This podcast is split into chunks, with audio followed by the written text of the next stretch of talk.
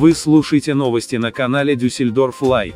Память жертв российского нападения в Ханау. По случаю третьей годовщины запланировано несколько мероприятий, включая официальный час памяти, в котором примут участие родственники жертв и федеральный министр внутренних дел Фюзер. Также будет проведена акция протеста против расизма. Во время нападения 43-летний мужчина застрелил 9 человек в Ханау из российских побуждений и ранил других.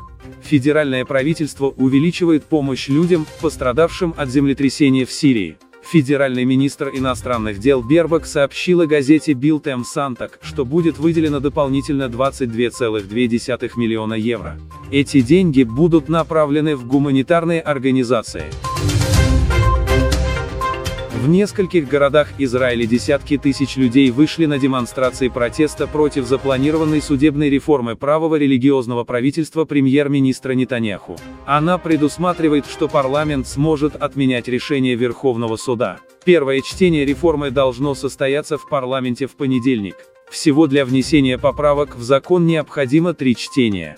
Китай выступил с предложением о мирных переговорах по войне в Украине на Мюнхенской конференции по безопасности. «Мы что-нибудь предложим», — сказал высокопоставленный китайский дипломат Ван И. Вице-президент США Харрис, с другой стороны, выразил обеспокоенность тем, что Пекин углубил свои отношения с Москвой после начала войны.